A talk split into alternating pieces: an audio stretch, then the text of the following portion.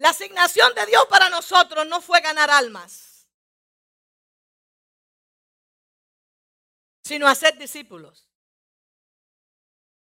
Él no dijo ir por todo el mundo y ganar almas. ¿Qué fue la palabra que usó?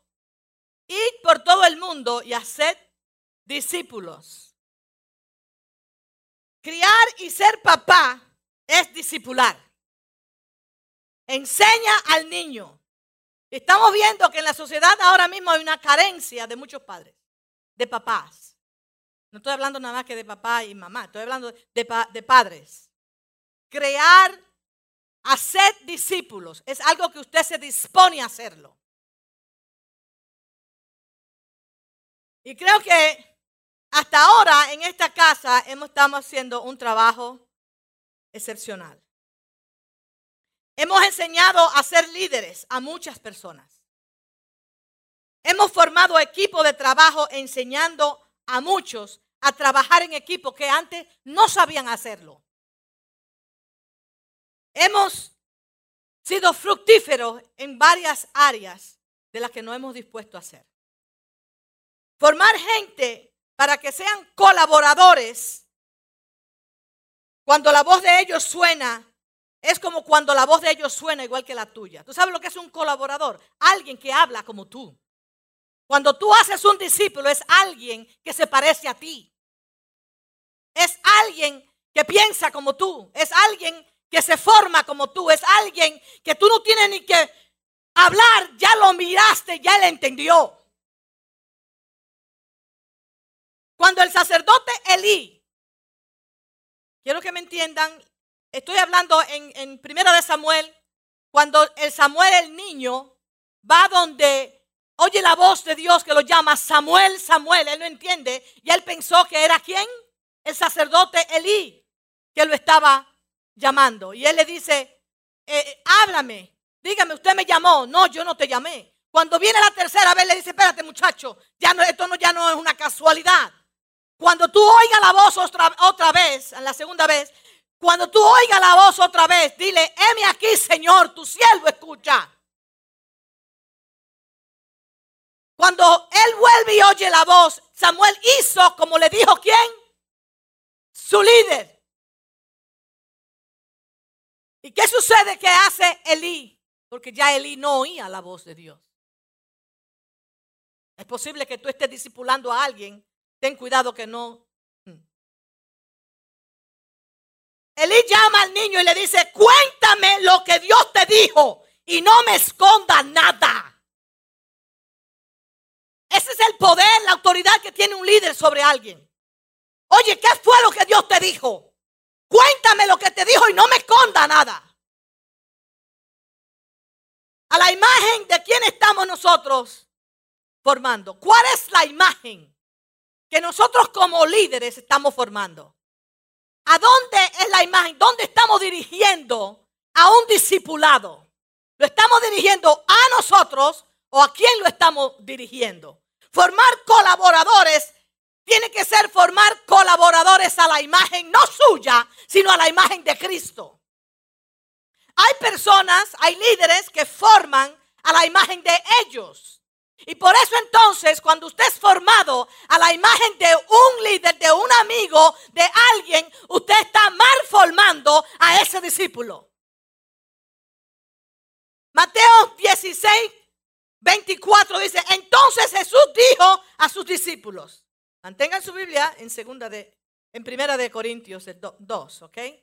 En Mateo 16, 24, entonces Jesús dijo a sus discípulos, si alguno quiere venir en pos, ¿de quién? Niéguese a sí mismo y tome su cruz y sígame. Eso lo dijo Jesús.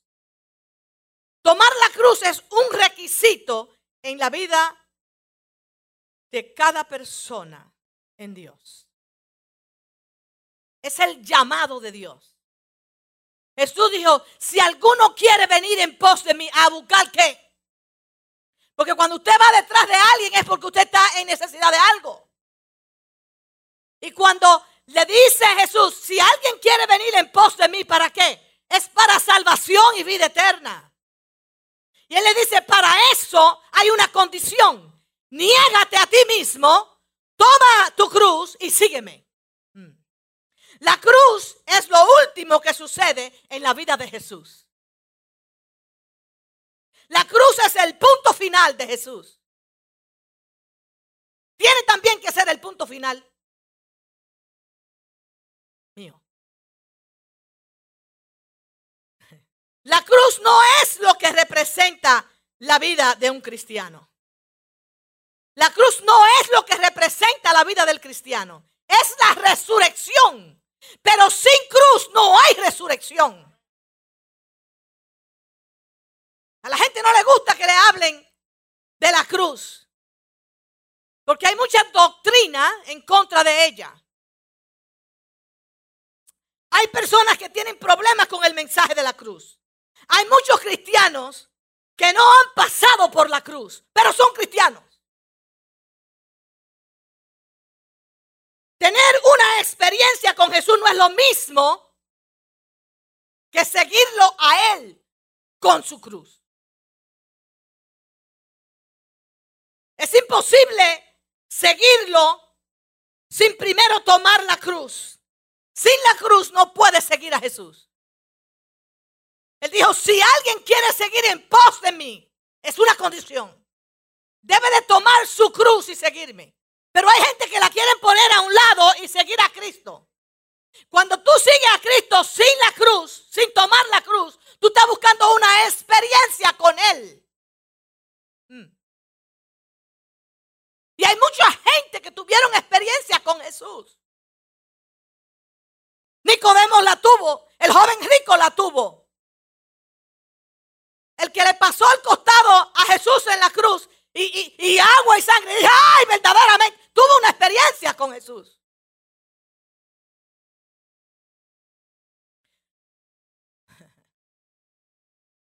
Primera de Corintios 2, vamos a leer.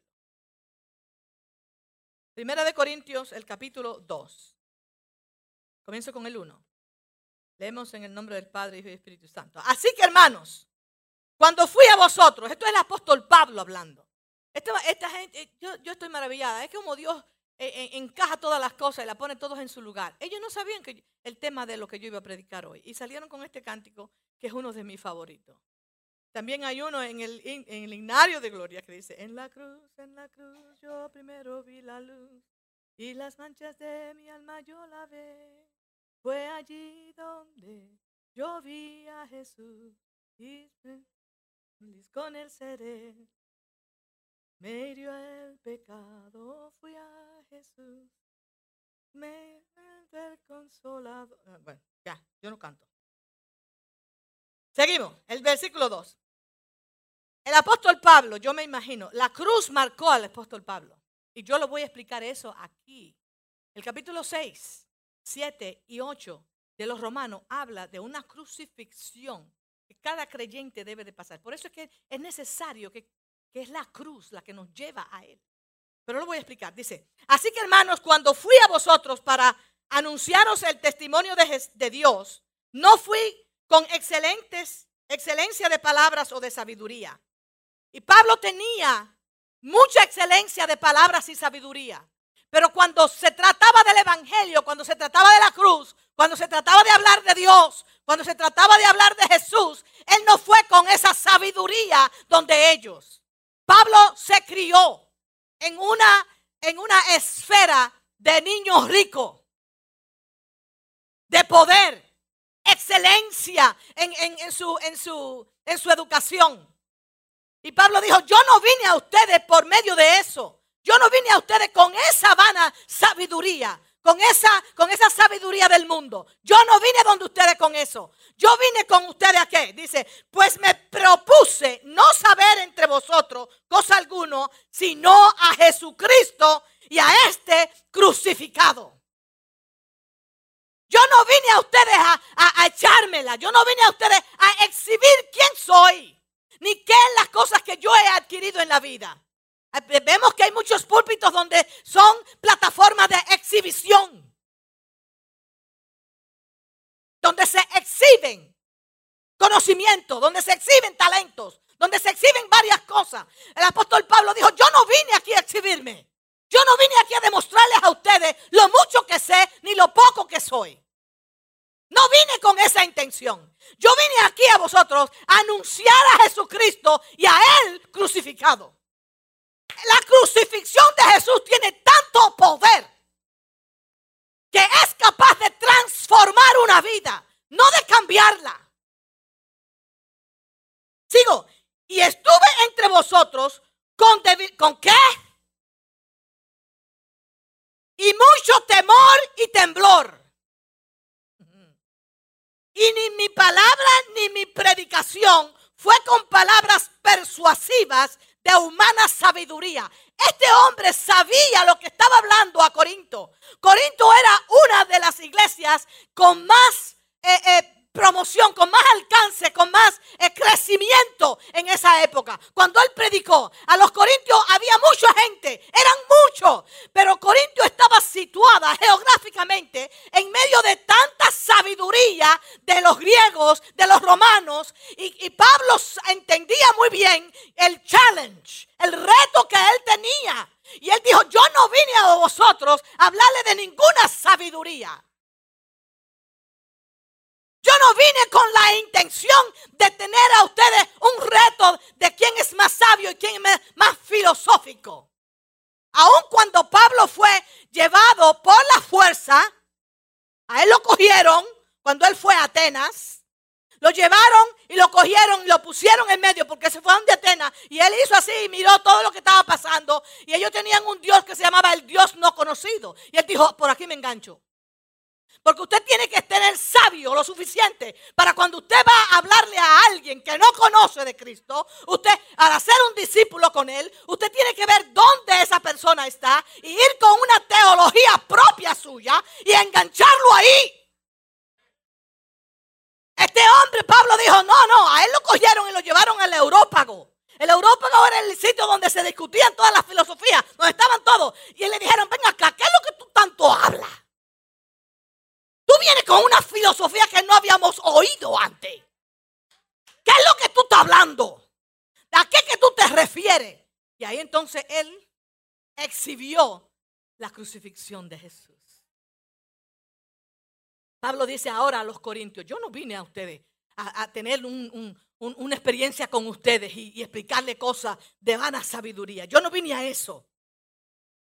Y ni mi palabra ni mi predicación fue con palabras persuasivas de humana sabiduría, sino que con demostración del Espíritu y de poder. Para que vuestra fe, escuchen bien, no esté fundada en la sabiduría de los hombres, sino en el poder de Dios.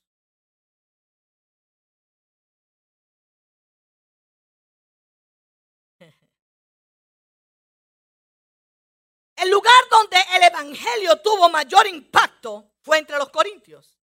Y Pablo habla a esta iglesia para formar en ellos discípulos que primero pasen por la cruz. Ese es un problema que está afectando la iglesia de Jesucristo en global ahora mismo. Es que hay más que nunca, hay más cristianos que nunca en el mundo hubo. Hay más cristianos ahora que nunca hubo antes. Pero también hay cristianos como nunca que no han pasado por la cruz. Eso es triste. Para formar en ellos primero que pasen por la cruz. El versículo 14 dice, con demostración de poder y Espíritu Santo. El arca del pacto. ¿Cuántos conocen el arca del pacto? Yo te quiero hablar un poquito y quiero mezclar esto con esto. El arca del pacto que hizo, que Dios le dijo a Moisés que hiciera, el arca, tenía tres cosas adentro. Tenía, ¿qué tenía? Ayúdenme. La vara de Aarón, el maná y qué más? La tabla de la ley. Tres cosas. El arca del pacto que Dios le dijo a Moisés que hiciera tenía tres cosas adentro y representaba poder, autoridad su provisión y su palabra. Ahora el apóstol Pablo dice que lo único que él tiene que conocer es a Jesús y a Jesús crucificado. A Jesús y a Jesús crucificado. Sin la cruz es imposible conocer a Dios. Ahora mismo no se puede llegar al Padre, no se puede llegar a Dios sin primeramente conocer a Jesús en la cruz. Sin la locura de la predicación de la cruz es imposible llegar a Dios. Si no pasas por la cruz, lo que predicas es teoría y no experiencia, ni poder. El Evangelio se trata de experiencia con Jesús y tomar su cruz cada día y seguirlo a Él. No puede ser un discípulo sin la cruz. Toma tu cruz y sígueme. Si no tomaste la cruz, vas a buscar una experiencia con Él, pero no vas a tener una relación en Él. ¿Qué representa la cruz de Jesús? Porque tiene, ¿Por qué tiene la cruz que ser el centro de nuestra predicación? ¿Por qué tiene que ser la cruz el centro de nuestra predicación? Fue en la cruz que se hizo el nuevo pacto. Por eso le hablé del arca del pacto. Fue en la cruz que se hizo el nuevo pacto. Jesús le dijo a sus discípulos, un pacto nuevo os doy. Él no estaba haciendo un pacto con la iglesia. Él dice, yo le doy un nuevo pacto. ¿Qué sucede? Habían varios pactos. Entre Jesús y la iglesia no, no hubo un nuevo pacto. Ese pacto fue entre Jesús y el Padre. Y Jesús se lo presenta a la iglesia. El primer pacto fue entre Abraham y Dios.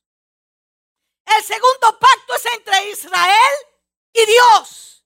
Dios e Israel. Ustedes me obedecen, yo seré su Dios. En cada uno de estos pactos hubo un derramamiento de sangre. Porque sin el derramamiento de sangre, si no hay sangre, no hay, el pacto no se consume, no está, no es vigente. No existe el pacto sin sangre. Había que tener un derramamiento de sangre para hacer un pacto. Abraham, ¿cuál era la señal del pacto de Abraham? Abraham se circuncidó. El pacto entre Israel hubo y Dios hubo un derramamiento de sangre, también la circuncisión y después vino el sacrificio del animal, derramamiento de sangre. Pero ahora Jesús le dice a la iglesia, ahora yo le presento a ustedes un nuevo pacto. Ese nuevo pacto tiene que haber un derramamiento de sangre si no es nulo.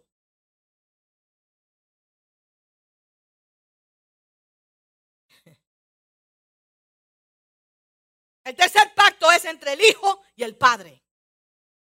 Jesús le dice a sus discípulos, un nuevo pacto os doy en mi sangre.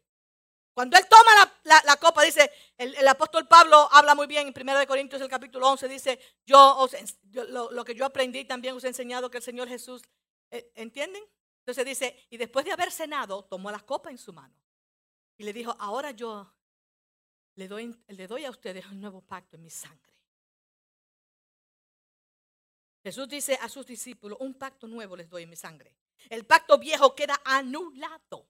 Así que las personas que quieren vivir en el viejo pacto todo el tiempo están buscando cómo satisfacer la ley.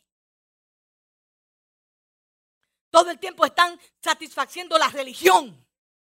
Todo el tiempo están satisfaciendo cómo llenar un dogma, cómo llenar algo, cómo llenar algo, cómo llenar un requisito. Pero Jesús le dice a la iglesia, ya no. Todo queda anulado. Ahora hay uno nuevo.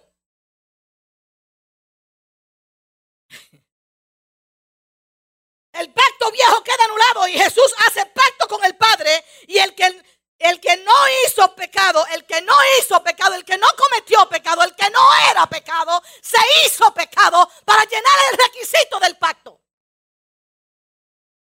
Jesús no pecó. Jesús no hubo pecado en él porque era Dios en carne. Dios revelado a los hombres. Habitó entre los hombres. Él no hizo pecado. Sin embargo, él dijo, para que se cumpla el pacto, yo tengo que, que sufrir la cruz. Voy a llegar allá.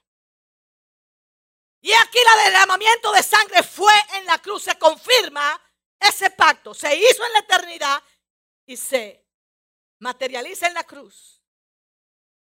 Derramamiento de sangre de Jesús en la cruz. Confirma el pacto entre el Padre y el Hijo.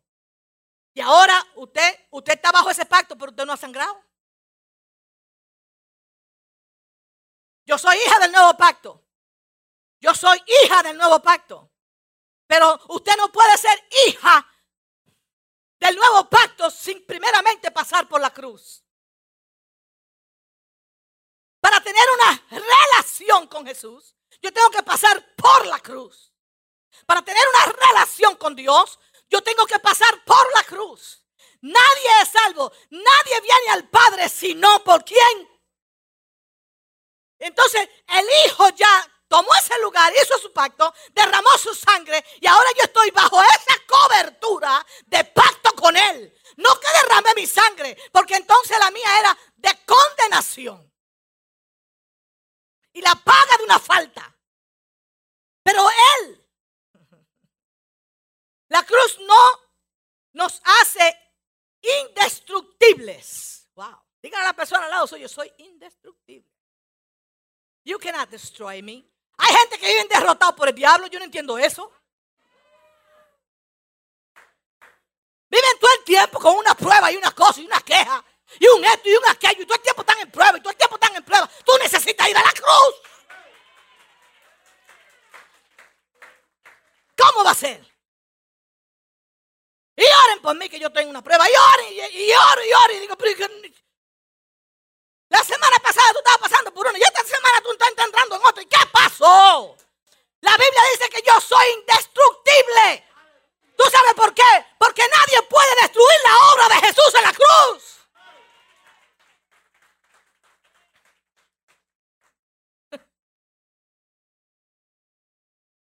Ay, santo.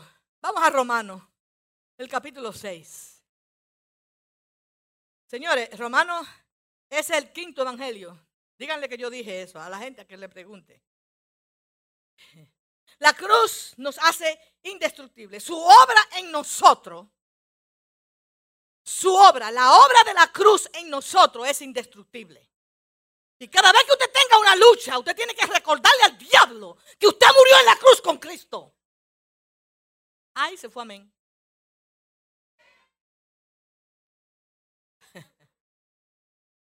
Romanos 6, el versículo 5. Pero yo voy a comenzar con, dice, porque nosotros, el 4, dice, porque somos sepultados juntamente con Él para muerte por el bautismo, a fin de que como Cristo resucitó de los muertos por la gloria del Padre, así también nosotros andemos en, vida nueva, porque si fuimos plantados juntamente con Él en la semejanza de su muerte, así también lo seremos en la resurrección. Si yo fui sepultado con Él en la muerte, también en la resurrección soy vivificado. Así que soy indestructible.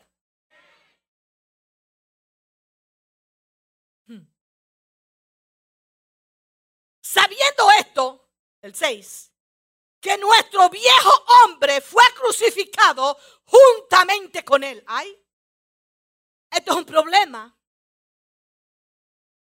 Para que el cuerpo del pecado sea destruido, a fin de que no sirvamos más al pecado. Porque el que ha muerto ha sido justificado del pecado. Y si morimos con Cristo, creemos que también vivimos con Él. Sabiendo que Cristo, habiendo resucitado de los muertos, ya no muere. La muerte no se enseñorea más. Por eso fue, oh muerte, ¿dónde está tu aguijón? Y tu sepulcro, tu victoria. Nadie que nunca murió, nunca vio la resurrección. Cuando alguien está luchando con el pecado es porque nunca vio la cruz. nunca murió al pecado en la cruz con Jesucristo. No ha resucitado de muerte a vida. Esto es difícil de decirlo, esto es difícil de aceptarlo. Esta es la realidad viviente del creyente. La Biblia dice que nosotros hemos muerto con Jesús. Cuando venimos a Cristo, nosotros no venimos simplemente para tener una experiencia con Él, que Él nos hable lindo, que se nos llene el, ay, que lo siento, y que esto y que aquello. No. Es, es tener una crucifixión con Él. Hemos crucificado nuestras vidas juntamente con Él en la cruz. Por eso fue que el apóstol Pablo pudo decir, ya no vivo yo, mas vive Cristo en mí. La vida mía vieja pasó. Crucifiqué mi manera de ser, crucifiqué mi viejo hombre allí en aquella cruz con Pero vemos que mucha gente está diciendo esas cosas. Dicen, decimos que somos cristianos, pero nuestras obras dicen otras cosas. Estaba hablando ahorita con Lorena y le estaba diciendo lo que yo. Y me dice, mami, es lo mismo que tener una relación. Nos casamos a un 50% nada más en la relación. No entregamos el 100%. Y por eso entonces que el otro 50% se, que nos quedamos en la carne. Y aquí tenían una, una, los matrimonios eh, el viernes. Y una relación a media no sirve. No vale. Una relación donde usted nada más da un poquito de usted. Usted sabe que va a tomar un tiempecito para que eso se muera. Eso se termine. ¿Por qué? Porque usted no se ha entregado completamente. Así hacemos nosotros cuando no nos entregamos, cuando no morimos en la cruz juntamente con Él. Cuando no morimos juntamente con Cristo en la cruz, no hay resurrección. Y por eso es que estamos todo el tiempo luchando con la carne y con el viejo hombre que sale a cada rato. Ese viejo hombre, tú que me estás escuchando en tu casa, ese viejo hombre con el cual tú luchas cada día, con el que todo el tiempo tu carne está reclamando cosas sobre ti, es porque no ha muerto, porque el que ya murió no siente ni padece nada. El que ya murió con él no reclama nada de lo que era. La mujer que se casa con un hombre es de él. Solo puede tener pensamiento de lo que hubo atrás.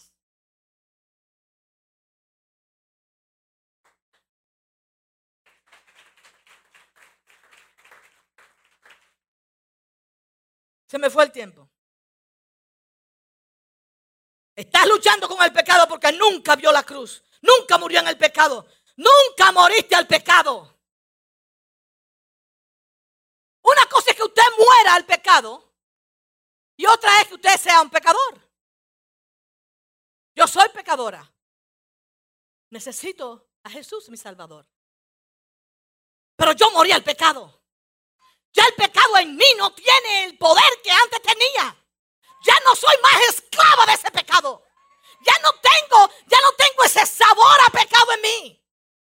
Porque crucificado estoy con Cristo para poder resucitar juntamente con Él.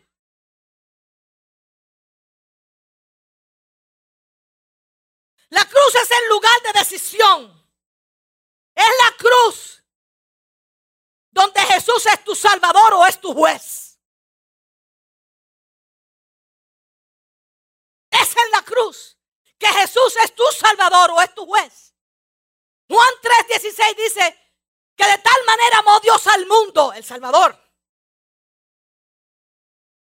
Pero Juan 3:18 dice, el que en él cree no es condenado, pero el que no cree, el que en él cree no es condenado, pero el que no cree ya ha sido condenado porque no ha creído en el nombre del unigénito Hijo de Dios. Entonces en la cruz Jesús es tu Salvador o es tu juez. La cruz es el lugar donde soy todo o nada.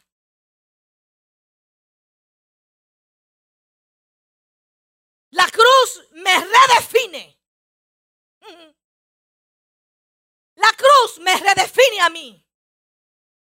Segunda de Corintios 5, 17 dice, de manera que si alguno está en Cristo, nueva criatura, en Él. Pero hay gente que lo han visto, porque miren, en Jerusalén todo el mundo lo conocía. Pero no todo el mundo lo seguía.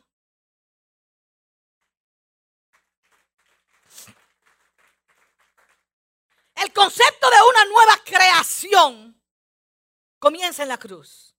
La cruz te da permiso a una nueva criatura. La cruz te da permiso a ser una nueva criatura. La cruz me da acceso como hijo. Sin la cruz no soy hijo de Dios. Esto es muy importante el mensaje de la cruz. Yo también estoy en el Calvario con Él. Yo también morí en el Calvario. Una pregunta. ¿Por qué necesito yo pasar por la cruz para ser llamado hijo de Dios? La cruz cambia la naturaleza del hombre. Cuando usted va a la cruz, su naturaleza de usted cambia. Una cosa es que nosotros cojamos y nos vistamos y tengamos una apariencia de. Venimos al Señor y ya al mes vemos gente que ya tienen un vestuario diferente, que ya tienen la, la, falda larga, que ya no se quieren sacar la ceja, que ya no se quieren pintar el pelo, que ya esto, que ya no otro, y que para aquí, y que para allá, y que para allá, pero su naturaleza sigue siendo igual. La cruz cambia la naturaleza. Porque cuando usted va a la cruz, usted va a morir. Ya no vivo yo, más vive Cristo en mí. Quiere decir que ya el viejo tuyo ya está muerto. Entonces cuando yo te corrijo, mm, tú estás muerto. Pero hay gente que están viviendo coleando.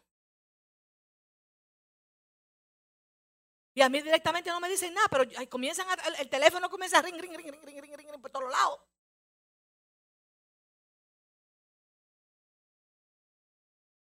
Yo voy a la cruz para que ese viejo hombre mío, lleno de envidia, de celo, de contienda, para que ese hombre mío que se defiende de todo, que le dé una galleta al que sea, no importa el tamaño que tenga, que hace, que vive, que torna, que da, dinero, que da usura a su dinero, como dice el Salmo 15, quien su dinero no es usura, ni contra el inocente admitió cohecho. Ese viejo hombre va a salir.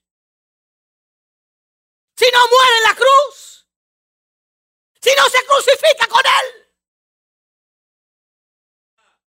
Ese hombre que no es crucificado en Cristo va a buscar otras mujeres. Porque su naturaleza es esa.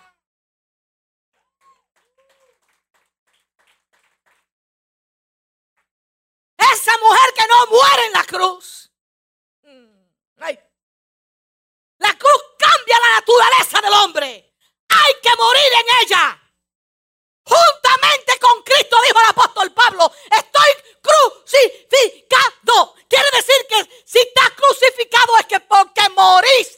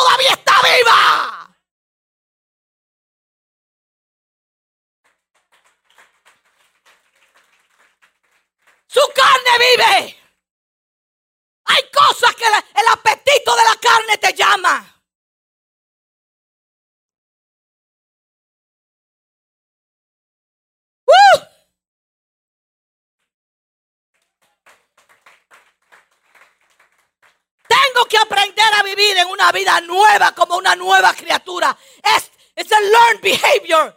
Now that I am crucified, what do I do from here on?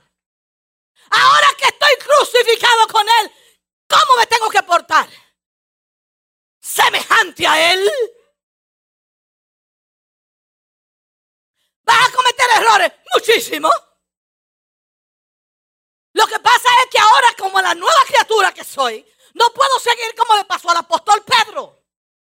El apóstol Pedro, nosotros conocemos, somos semejantes a él en muchas cosas, especialmente a los que somos coléricos.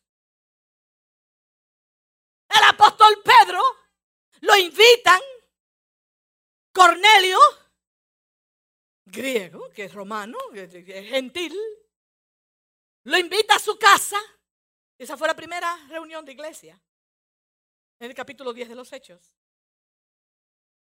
¿Y tú sabes con lo que le salió el tigre? Le dice, eh, yo soy eh, judío y para mí es una ofensa estar contra ustedes. Usted va a venir a visitarme a mi casa y me va a decir que yo lo estoy ofendiendo. Pues más, váyase. ¿A qué vino? A ofenderme a mí. Y a decirme que usted es mejor que yo, porque eso, eso es lo que estaba diciendo. Para mí es una ofensa como judío estar en tu... ¡Ay! Nosotros cometemos muchísimos errores. Y ese fue un hombre que conoció a Dios, anduvo con él, lleno del poder de Dios. Pero tenía un problema, que él quería ser cristiano siendo judío. Y ese es un problema que la iglesia tiene.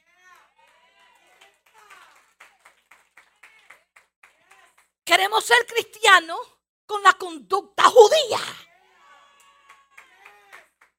Y no encaja. Porque él quería seguir arrastrando a gente hacia la circuncisión, hacia el viejo pacto. Y Pablo tuvo que enfrentarlo y decirle, ¡Ey, hipócrita! Y ya, ya está, yo me imagino a Pablo, ya estoy harto de oírte y tú no cambias. Como estoy yo con mucha gente.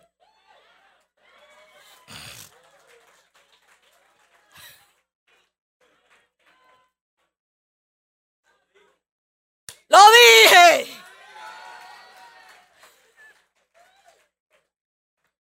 Oiga, hermano, ¿cuántos años vamos a estar en la misma lucha? Pedro arrastró a a Bernabé a que se circuncidara y Pablo tuvo que decirle, pero ¿qué es lo tuyo? ¿Qué es lo tuyo?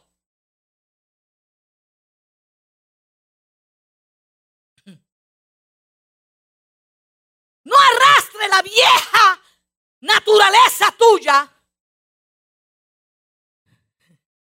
No la lleve como a, los cristianos. Hay muchos cristianos que están discipulando gente y llevándolo a esa vieja manera de ser de ellos. Si Dios te liberó a ti, si tú te crucificaste con Cristo, ¿por qué sigue la misma cosa? ¿Por qué sigue luchando con el chisme? Que te cuenten, que te digan. ¿Por qué sigues tú diciendo que vas a amenazar? Pedro tuvo ese problema, que ninguna cosa te acontezca, Señor. Y saca, y más problema, y más problema. ¿Cuándo te crucificarás en la cruz? Y te darás cuenta ni de sangre, ni de palo, ni de piedra. Que esto es un asunto espiritual. Que no hay autoridad si no te crucificas. Que no hay poder si no hay resurrección.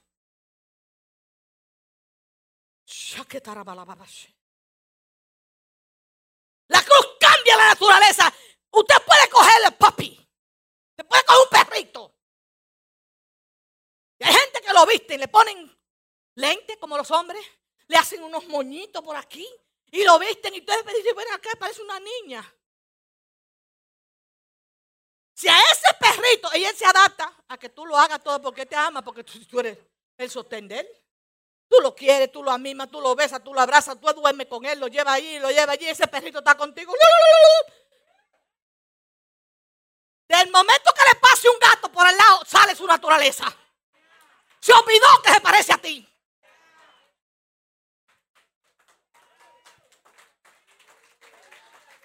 Así es el hombre que no ha muerto en la cruz. ¿Estás conforme? Yo estoy aquí, este ambiente sí está bueno, yo me voy a quedar en la iglesia. Pero si no te crucificas con Cristo, tu vieja naturaleza sale. Sooner or later. La cruz cambia la naturaleza. No estamos para cambiar la conducta de nadie. Usted no puede hacer que el otro cambie. Cruz lo transforma. Discípulos para cambiar la naturaleza por medio de la cruz. El perro no puede cambiar su naturaleza. Usted lo viste como usted quiere. Si usted disipula a alguien para que se parezca a usted, que huela como usted, que para aquí, que para allá, pero su naturaleza no cambia, siempre va a ser, lo va a quedar a usted como ridículo.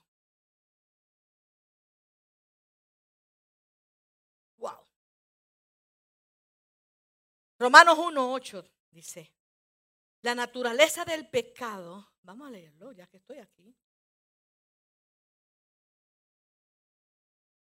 Dice, la naturaleza de pecado te condena a muerte. Tu naturaleza. El Señor dice, tú no puedes con esa naturaleza tuya entrar en mi reino. Él derrama su sangre, hace pacto con el Padre para que tú tengas acceso a, ese reino. Pero con tu naturaleza carnal, te va a ser difícil quedarte en él. Con tu naturaleza en la carne, te es difícil. Porque en la carne tú vas a ver todo negativo.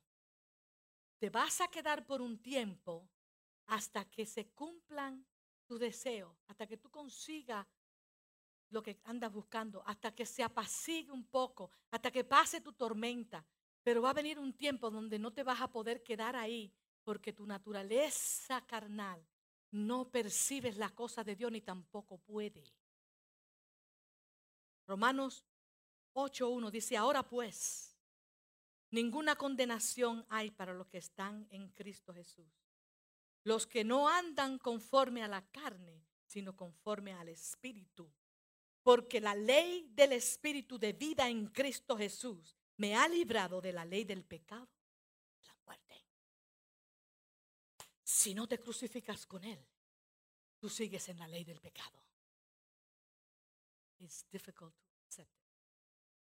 Si usted no se entrega 100% en una relación, usted está condenando esa relación a que caduca en un tiempo.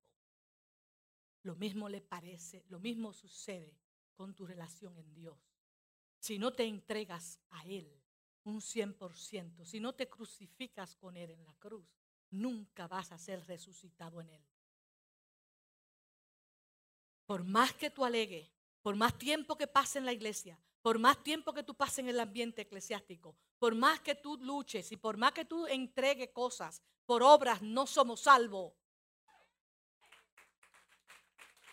Por obras no somos salvos.